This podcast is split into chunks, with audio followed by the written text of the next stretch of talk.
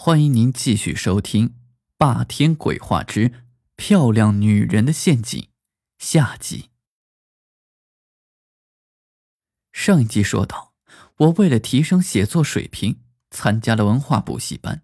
在文化补习班里，注意到了一个奇特的女生。在我发现她奇怪的举动之后，决定跟她一起回到她的家中。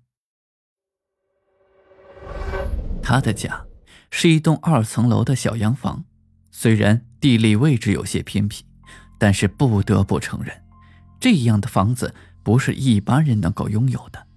果然，进到里面之后，更是装潢考究且豪华，一看就知道他是一个很有生活品味的人。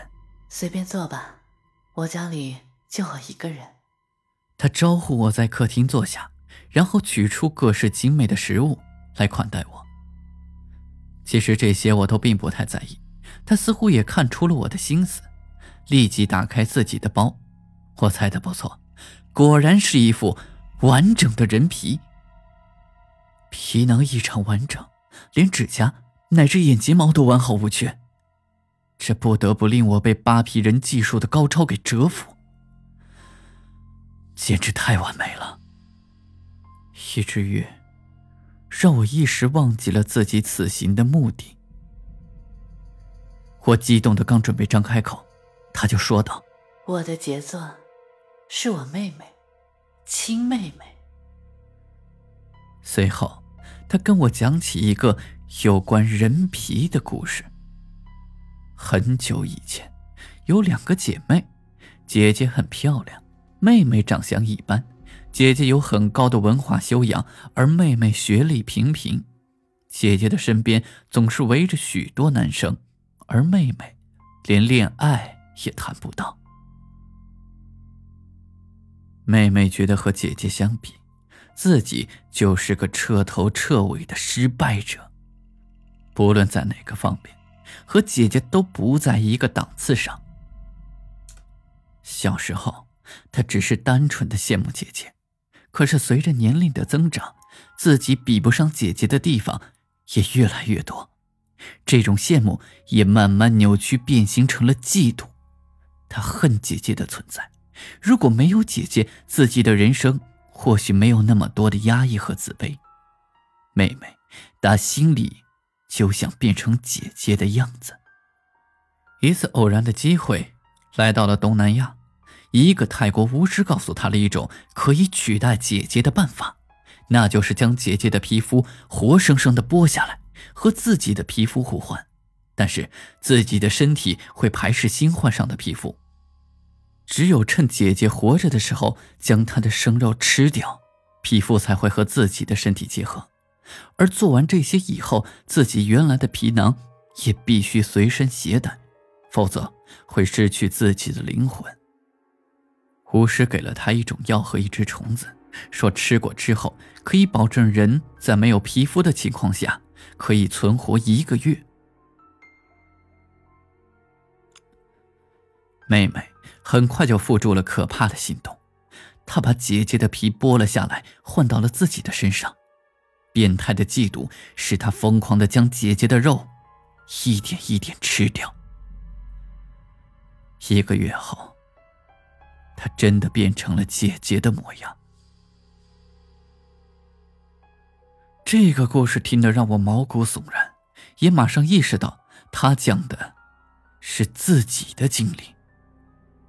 我立刻觉得站在我眼前的不再是那个让我感觉柔弱的女子了，而是一只嗜血的恶魔，连自己亲人都下得去手的冷血动物。顿时，我感觉想吐。只好喝了一口水来压压惊。不对，我怎么感觉视线有些模糊？我马上意识到，难道刚才喝的水？这个女生从我的表情里已经看出我中招了。你也太心急了，故事才讲了一半你就……她说话时变得无比狰狞，接下来。他给我讲完了故事的剩下部分。我的猜测果然没有错，这就是他的亲身经历。他包里的皮囊其实就是他自己的皮肤。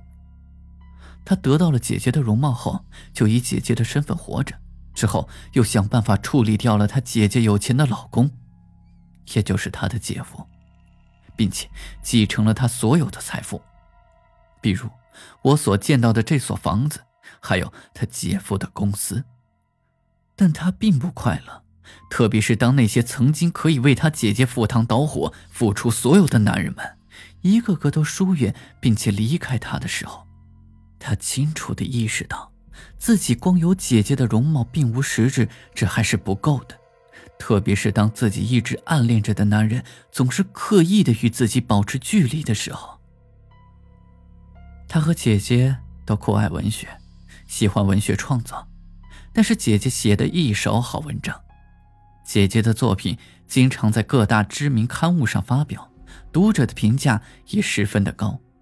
而他的文章却总给人一种俗不可耐、华而不实的感觉，投稿几乎屡投屡退。说到文学创作，可不是件容易的事儿，他要天赋，要和人的学识、修养、阅历、经历、心境、性格都是密不可分的。急于求成的他，再次来到泰国求助巫师。巫师这一次给他了一颗虫卵，告诉他。只要他找到一个有才华的人，并且愿意和他回家，在这个人吃掉虫卵之后，他就会晕倒。在他晕倒时，生吃掉这个人的大脑和心脏，就会继承他的才华，还有他的记忆。其实我早就盯上你了，你的作品一直都让读者喜欢，可是近来一直在寻找写作素材。